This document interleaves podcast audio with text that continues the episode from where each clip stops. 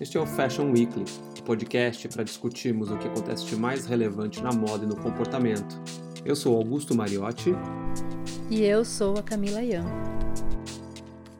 Sejam bem-vindos ao podcast sobre moda e comportamento que busca explorar todas as perspectivas desse universo criativo que vai muito além da roupa. Moda não é só isso aí que querem te fazer pensar. E hoje a gente vai conversar sobre é, um assunto que está permeando sempre a moda, a moda também está sempre rondando essa cena que é a cena do skate, mas a gente vai falar, na verdade, sobre como é ser gay na cena do skate.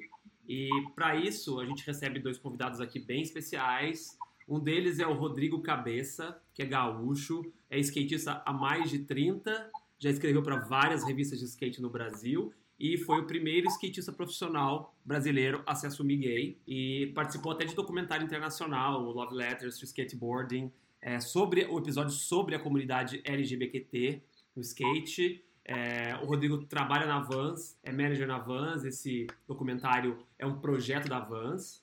E um aliado dessa cena, que é o Fabiano Rodrigues, que é um artista e skatista profissional também, e que acabou de criar uma marca perfume e que tem sido um super aliado dessa causa e tá dando um super suporte para a cena queer do skate. Tudo bem, gente? Tudo bem. Tudo bem, tudo tranquilo. Obrigado por terem topado esse convite para a gente conversar sobre isso. É, eu acho que é um assunto bastante relevante e que vai interessar muita gente que não tem acesso a esse tipo de conversa. Rodrigo, vamos começar, vou começar te perguntando. Para quem que foi a primeira pessoa que você contou que era gay? Você se lembra? A primeira pessoa foi uma colega minha de aula. Uh, foi a primeira pessoa que eu contei antes de contar para meus pais. Eu acho que o segundo, uh, a segunda pessoa foi minha mãe. Uh, mas até aí foi um processo bem complicado, porque eu acho que a gente entender o desejo é fácil, entender o, o afeto e o amor é complicado quando a gente é gay.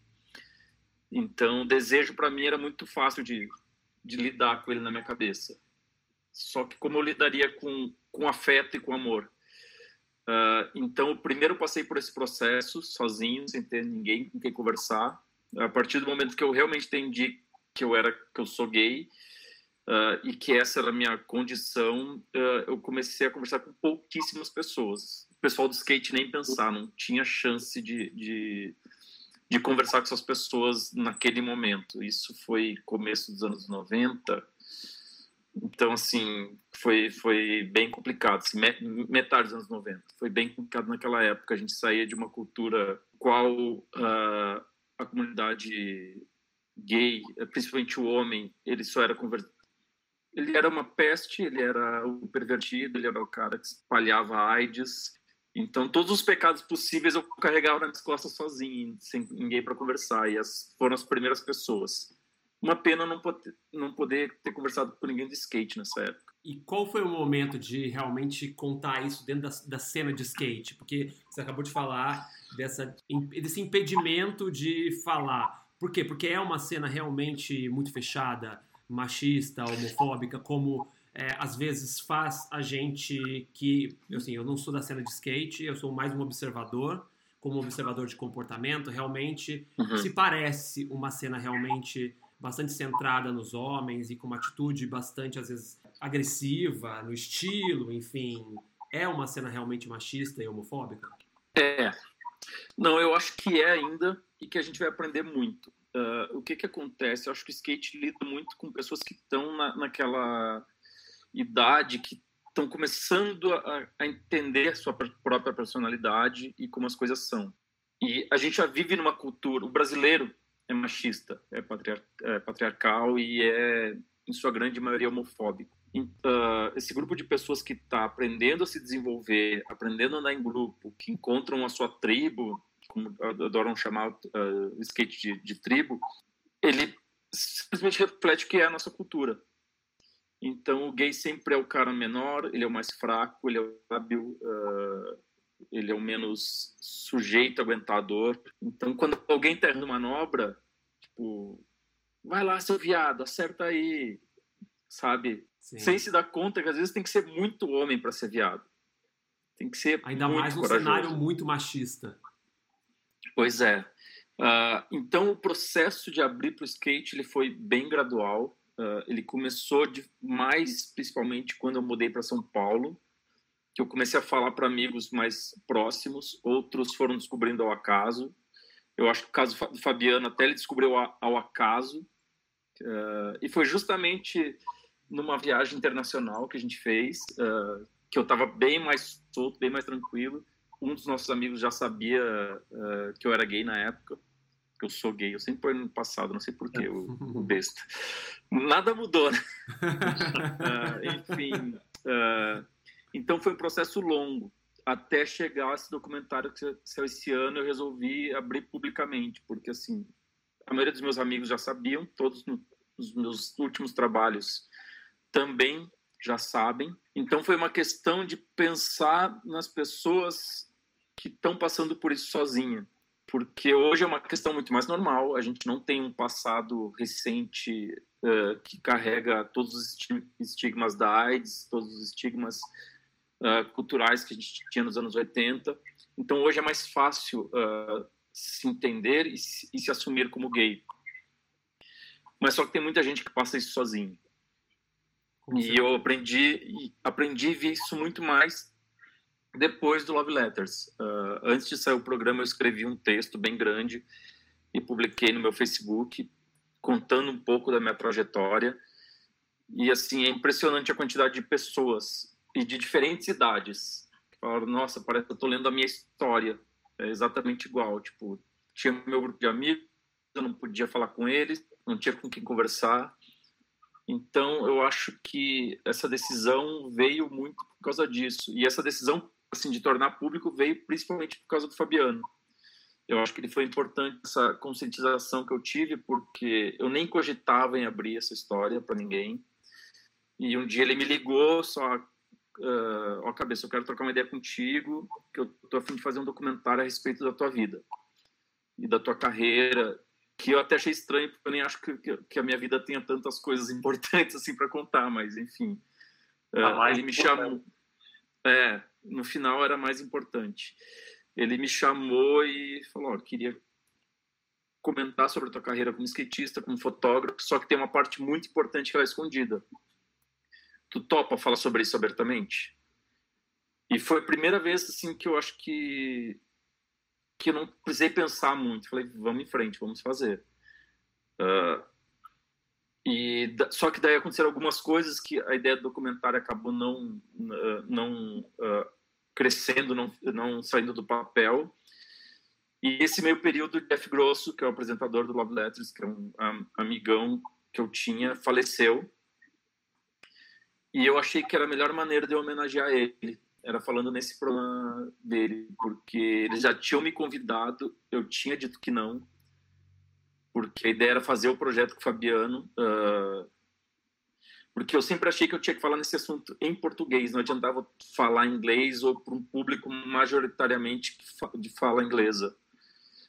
Então, uh, assim, tinha que ser algo impactante no Brasil, não adianta impactar na América. Mas aí, como aconteceu isso aí, eu não, eu não, eu não consegui me negar uh, a não colaborar com o Love Letters. Então, falei, foi super curta a minha participação. Basicamente, é fazer o out mesmo, falar, eu sou gay, uh, mostrando meu rosto, dizendo quem eu sou. E depois eu comecei a falar mais abertamente sobre isso. Então, assim, demorou a vir o momento de abrir mesmo, mas eu acho que ele veio no momento certo. A gente está vivendo um momento muito doido no mundo inteiro uh, de aprendizado contra racismo, contra homofobia, contra diversos tipos de preconceito. E é bom saber que, de certa maneira, eu sou uma ferramenta para ajudar as pessoas a aprenderem sobre esse assunto. Não só para aprenderem, mas também é, se sentirem mais confortáveis em serem quem elas são, se aceitarem nesse, nessas né, nos seus ambientes onde você, você, você deveria ser muito bem-vindo.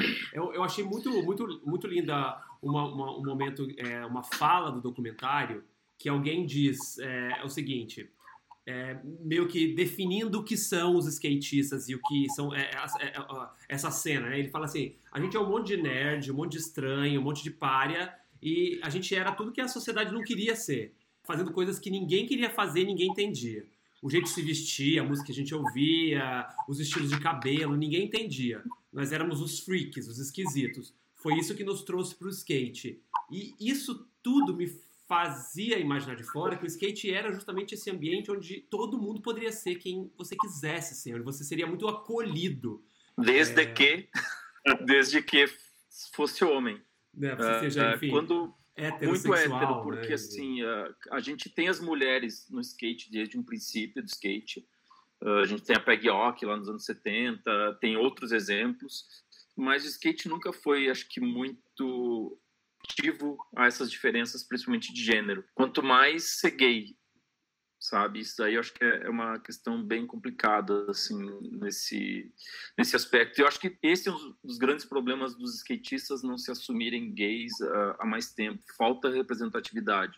Uhum. Acho que o Fabiano pode falar bem sobre isso também, porque, assim, mesmo como artista, tu não tem muitos exemplos. Do, do skatista que é artista, a gente tem, claro, Gonzalez, tem Ed Templeton, mas são poucos exemplos. No Brasil, tu tinha quem, de, por exemplo, de que era a pessoa para se inspirar, né? É verdade. então, assim, a partir, do, a partir do momento que tu não tem visibilidade de pessoas como tu na sociedade, tu não vai abrir quem tu é. Uhum. Tu não vai te aceitar quem tu é, porque aquilo tem que ficar escondido, aquilo é demais para as pessoas.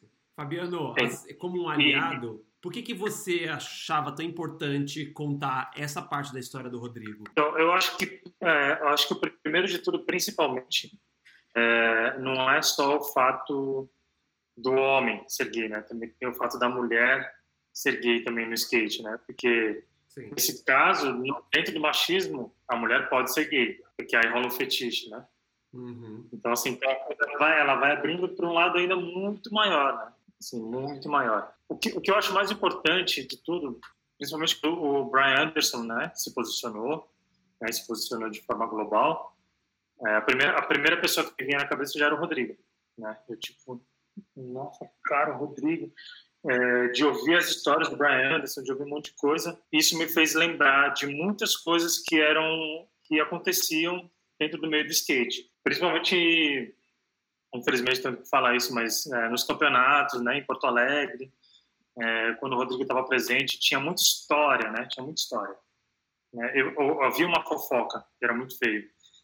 E o machismo, ele é também, ele é principalmente até entre os héteros, né? Você fica xingando um ao outro, xingando entre aspas, né? Isso não é xingamento. Mas você fica é, sei lá, determinando um ou outro, como o Rodrigo explicou antes, né? Ah, vai seu viadinho, vai não sei o quê, vai um monte de coisa. É, em determinado momento, eu fiquei imaginando o quanto isso deve ter sido terrível na vida do Rodrigo.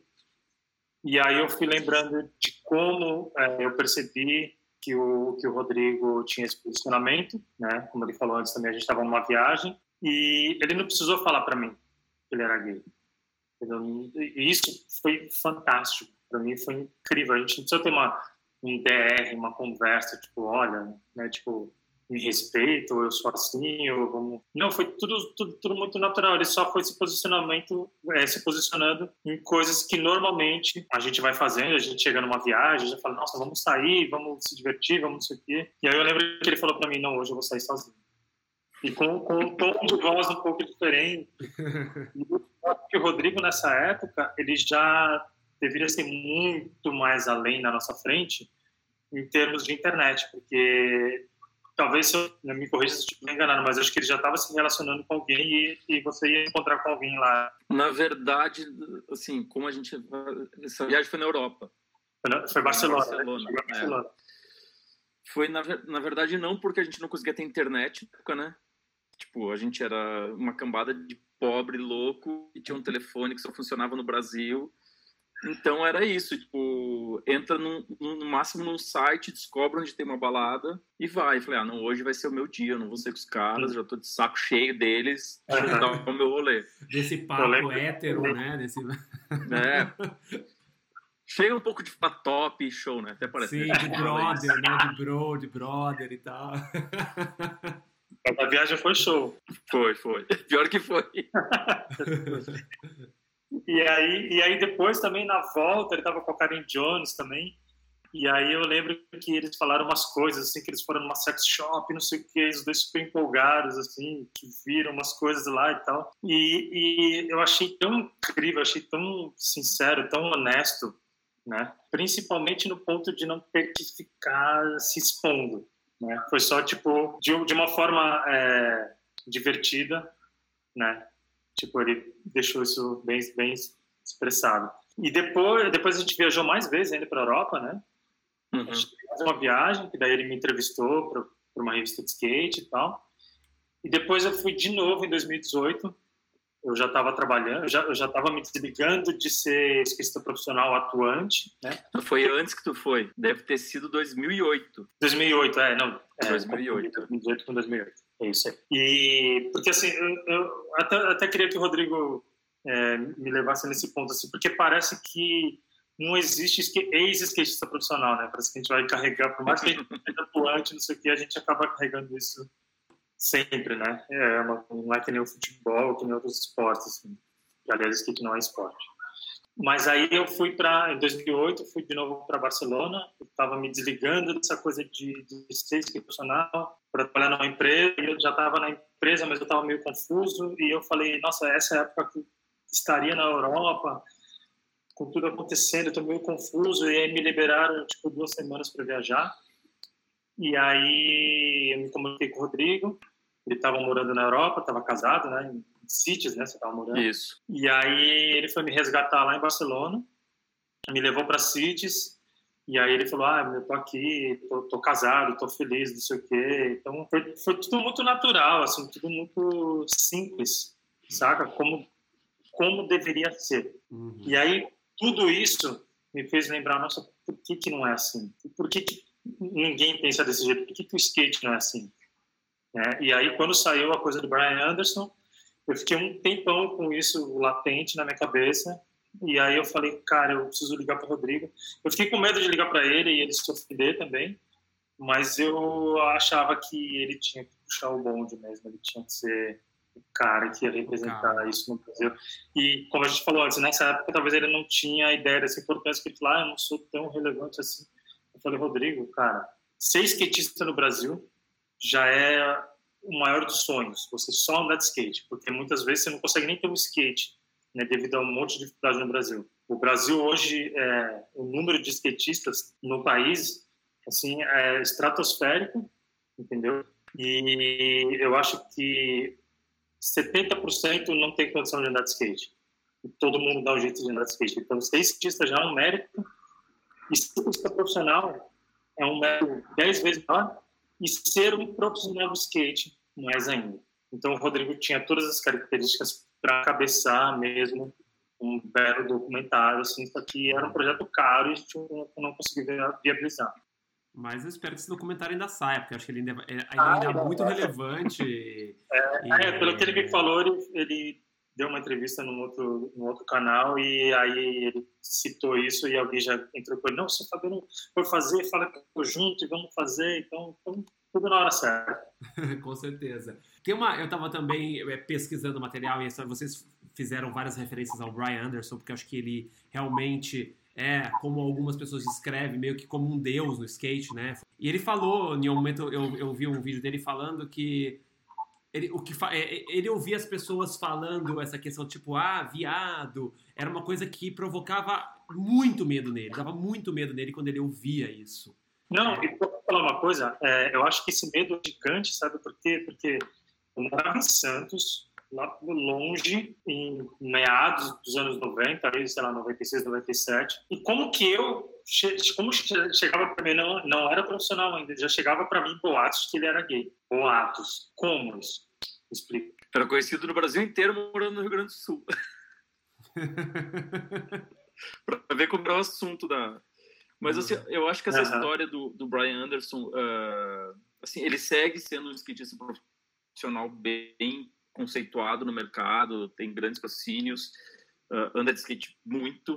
Eu acho que a grande coisa do, do chamar enviado isso, isso é um problema, claro, porque ele te, te coloca um, um peso e um medo uh, na, uh, como pessoa muito grande. Uh, mas eu acho que tem outro viés essa história. bom, eu, eu me conheço como gay desde os 18 anos, eu tenho 44 hoje, então já trabalhei no mercado de skate sabendo que sou gay, trabalhei em revista sabendo que sou gay. Eu acho que tem uma coisa que, que me faria muito mal, E eu acho que é nesse aspecto que o Brian Anderson fala do medo que ele carregava. Digamos que eu vou fazer uma viagem com um grupo de, de skatistas e em dado momento, cara, olha assim, não, não vou ficar no mesmo quarto que, que tu, porque tu é gay. Uh, então, assim, eu acho que esse tipo de rejeição é muito pesado. Primeiro que as pessoas acham que pelo fato de ser gay, teu desejo tá só no pênis, tá só no, no, pinto. Não é isso. Eu tenho um tipo específico de qual eu gosto, sabe? Não é porque eu sou gay que eu vou me relacionar com mas com um moleque de 17 anos, ou com um cara de 20, uh, ah, ou com um cara de 60. Sim. Eu tenho gosto, eu gosto de um tipo de pessoa. Então, acho que esse tipo de rejeição é muito pesado. Entendeu? Tem, tem o peso da palavra porque se me descobrem, eu tô lascado. Mas um dos motivos que eu, pelo qual eu não falei foi principalmente esse, assim. Uh, trabalhando em revista, eu tinha que viajar muito com diversos tipos de pessoas, uh, de diversas idades, e eu ficava muito assim, tipo, pô, se o cara descobrir que eu sou gay e, e, e eu descobri que o cara não tá dividindo um quarto comigo porque eu sou gay, isso, isso vai me fazer muito mal. Ia te machucar muito. Sabe? Ia ser muito pesado, assim, essa história. Então, tem as palavras que ofendem, mas atitudes ofendem também. Sim. E às vezes ela não precisa, não precisa, nem ser dita, a gente pode sacar no ar a gente saca a maldade, entendeu? Tipo, um cara, tipo, se Fabiano chegar para mim e falar, e aí, viado, não sei o quê, eu não vou me ofender. Até porque, convenhamos, eu sou viado, eu sou gay, eu sou viado e aceita isso, não tem jeito. Eu posso não ser um cara efeminado, posso não ser mais, uh, digamos, com trejeitos, mas eu sou gay, deal with it, uh, with this, lida, sabe? Te vira com isso. Uh, mas certas uh, rejeições são muito fortes. E eu não estava preparado para lidar com esse tipo de rejeição. Por isso que para mim foi mais duro me assumir antes. É interessante esse ponto que você acabou de colocar no final, sobre essa questão também do não ser afeminado. E eu imagino que para os gays é, que realmente não se enquadram no padrão, que, se, que poderiam passar como um homem tranquilamente, um homem heterossexual, deva ser ainda mais complicado, é, imagino. Eu vi no documentário, no mesmo documentário, Love Letter, que tem algumas, a, a, alguns, a, alguns skatistas que realmente têm os seus estilos realmente é, andrógenos. É, tem que ser uhum. realmente é, duplamente mais corajoso, né, para realmente assumir o que você quer ser como pessoa, também dessa cena, sendo que seu estilo não é de menina, eu não uso calça larga caindo, pelo contrário, eu uso um shortinho super curtinho, enfim, o meu cabelo. É que tem é... pessoas que não precisam assumir, né? Digamos assim, é, é, assim, elas são de um jeito que não tem o que assumir. Eu me considero dentro do meio hétero normativo, sou um cara privilegiado, porque eu sou branco, eu não sou efeminado. Uh, tem várias coisas que me colocam numa posição do ele nem parece gay. A passabilidade, o que, é, o que, o que é chamado hoje de passabilidade, né? Mas quando a gente pensa no, no homem uh, efeminado, que às vezes nem é gay, que tem caras que são mais sensíveis, são mais. Uh, tem, tem outras características de personalidade. Sim. Uh, essas pessoas não têm onde se esconder. E vamos ser mais. um pouquinho mais longe, e quando a gente fala do trans e das trans que estão aí. Uh, tem uma, uma menina trans que eu conheci quando uh, eu fiz esse outing, que chama Kali a Kali me falou uma frase que assim, me deixou muito emocionado quando ela falou. Assim, ela me disse: Eu não tenho armário. Eu não posso me esconder. Sabe? Tipo. E como é que essas pessoas lidam com isso? Com esse tipo de rejeição diário, que digamos que nem todos os pais aceitam bem. Uh, então, tem, já começa por aí, porque eu tive muita sorte com meus pais. Uh, começa pela tua família, começa pelo vizinho, começa na escola, começa no, por não poder usar o banheiro que tu acha que é adequado para ti. Porque, convenhamos, um cara que chega ao ponto de se entender como mulher, que começa a adaptar o corpo dele para essa identidade, por que ele vai num banheiro feminino para espiar as mulheres? Sabe? Tipo, como é que a gente ainda tem esse tipo de discussão? Uhum. E, e, e, assim, e, e, pegando bem pro skate, esses tempos eu escutei isso, uh, me ligaram, uh, um grande amigo meu me ligou, uh, Roger Mancha, me perguntando de como, e a questão dele, que fique bem claro, como ficaria a questão do Léo Baker. Léo Baker, para quem não sabe, era Lace Baker antes, se identificava como mulher, começou a fase de transição, hoje se identifica como homem. Uh, como ficaria nas Olimpíadas? Porque será que ia querer correr, competir com as mulheres? Não, é um homem, ele se, se sente homem. Por que vai querer competir com as mulheres por causa de uma medalha, sendo que a coisa mais importante que ele está fazendo na vida dele é se aceitar e se identificar? Uhum sabe? Então, uh, tem essas questões. Eu, eu, consigo entender o meu privilégio e hoje eu consigo ter, entender mais essas coisas, porque não pense que por ser gay a gente também não tem os preconceitos, né? A gente tem vários preconceitos nossos. Não vamos longe o gay que fala que não frequenta o meio, sabe? Tipo, mas tá em, uhum. no Grindr, tá no, no aplicativo de cassação. Tu frequenta o meio, tu tá caçando. Tipo, uhum. isso é um meio gay. Sim. Sim. Então, e você, pessoas... sabe que, você sabe como que se posiciona o Comitê Olímpico no lance da, da do Léo Baker? É Cara, ele... Em teoria, assim, eu acho que nem tem muito a ver com o que o Comitê Olímpico acha, que ele acha. Uhum. Assim, ele se identifica como homem, ele não ia querer competir com mulheres. Isso é muito claro.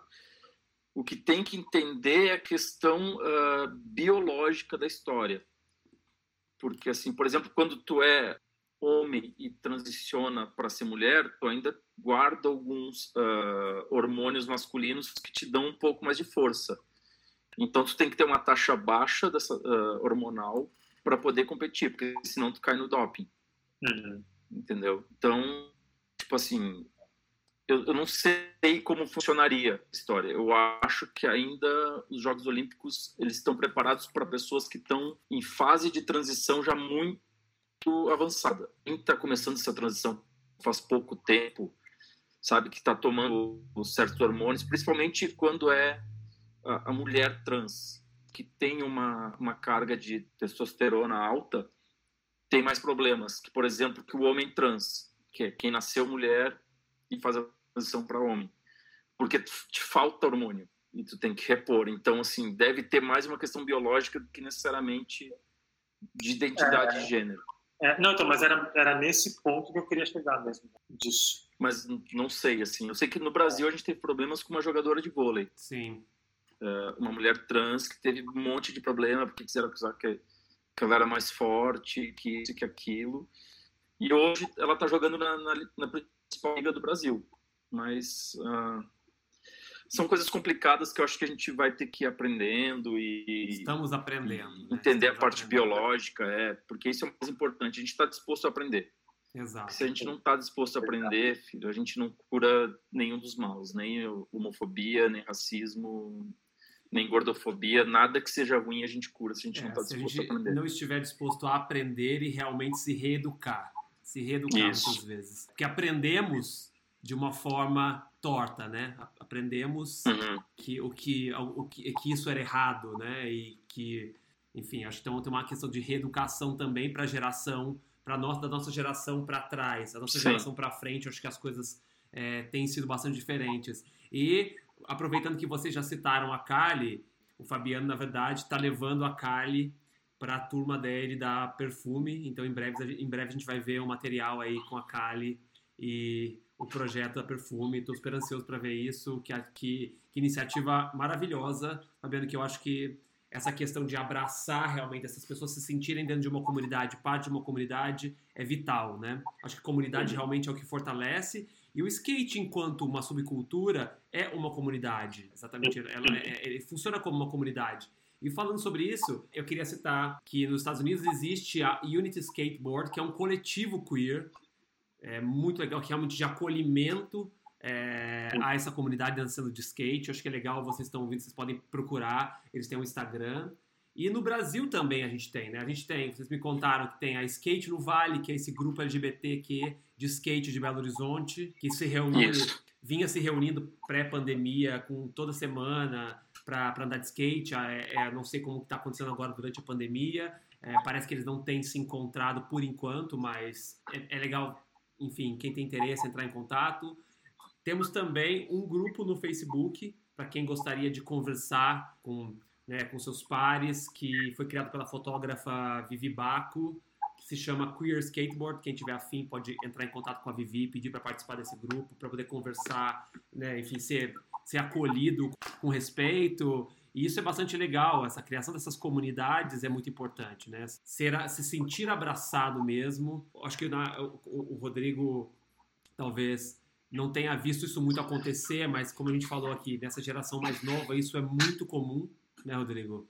É, é assim, eu comecei a descobrir essas coisas uh, logo depois do Love Letters, porque eu acho que as pessoas também era o empurrão que elas precisavam, né? A Vi, a Vi me procurou logo em seguida que, eu, que saiu Love Letters para falar, ó, fundei um grupo uh, e eu acho que o grupo até surgiu, se eu não estou enganado, de discussão com o Fabiano, é. né? Uh, surgiu o grupo, eu acho que assim que é bom ele ser fechado, porque convenhamos, uh, a gente está num meio em que as pessoas ainda têm muito medo de, de se mostrarem e de se assumirem por N motivos. Eu acho que um dos principais motivos é a atual situação que a gente vive no país, de pessoas muito conservadoras no poder e que te apontam o dedo mesmo e que que acham que pessoas como como eu são o principal motivo de todos os, os males do, do mundo moderno. Tem um, uma explosão nuclear é culpa dos gays. A, culpa sempre é dos gays, né? Uh, enfim. Uh, então, assim, eu acho que foi, foi uma boa ter esse grupo. Assim, a Vivi acertou bem. A gente ainda tem que, acho que passando a pandemia vai ser melhor, porque a minha vontade é que essas pessoas mostrem a cara, andem juntas de skate sem ter medo de que vão ouvir uma piada de alguém, sabe? Ou que vão tem pessoas que até violência, não... de repente, que possa sofrer é, violência. tem pessoas mesmo. que nem mesmo são skate, andam de skate, mas querem aprender. Por homofobia no skate, gente. Teve gente que me escreveu que falou: sempre gostei de skate e tive que parar porque eu não ia conseguir mentir para as pessoas que eu não tenho namorada ou que eu não acho uma mina gostosa. Uh, e mesmo mulheres também que acham que assim, porque é isso que o Fabiano falou, tipo, a lésbica, ela não, não é respeitada pelo homem hétero por ser gay, ela é respeitada porque são duas mulheres se pegando e satisfaz o desejo dele, entendeu? Então, tipo, uma mulher que, que não quer ser vista como objeto na sessão. Então, acho que é importante, uh, quando passar isso, a gente começar a se encontrar como o Skate no Vale faz. Uhum. Que não é um grupo gigantesco, mas, assim, se consegue reunir 20 pessoas, já é excelente e que mais pessoas consigam se encontrar dentro dos seus meios uh, e das suas, das suas localidades, uh, porque a gente também tem, entende isso que não é fácil para todo mundo. Quem mora muito no interior convive com pessoas de outra cabeça, com outra educação. Então acho que a gente abrir esses espaços para ter discussão, para a gente contar a experiência própria e principalmente para andar de skate juntos sem ter ninguém para julgar, isso vai ser excelente. Demais, demais. É, bom, eu queria agradecer é, essa conversa com vocês. É, aprendi pra caramba. Muito feliz da gente poder estar tendo essa conversa aqui hoje. Talvez essa conversa não fosse possível alguns anos atrás. Né, falar tão abertamente disso e dessa cena. Obrigado, é, Rodrigo. Obrigado, Fabiano. Se vocês quiserem ter alguma consideração, alguma coisa que a gente não falou, enfim, eu deixo aí com vocês para a gente encerrar. Tem alguma coisa que a gente não falou? Vocês gostariam de falar? Bastante coisa. Eu acho que só faltou a gente citar um pouquinho mais da Kali, né? Que o Rodrigo é, indicou a Kali para mim na Perfume. A gente estava numa reunião do shape dele, na verdade. E o que eu queria só salientar, para deixar bem claro, assim, que a Perfume ela é a marca de viés, né? Da arte contemporânea e da moda e tal.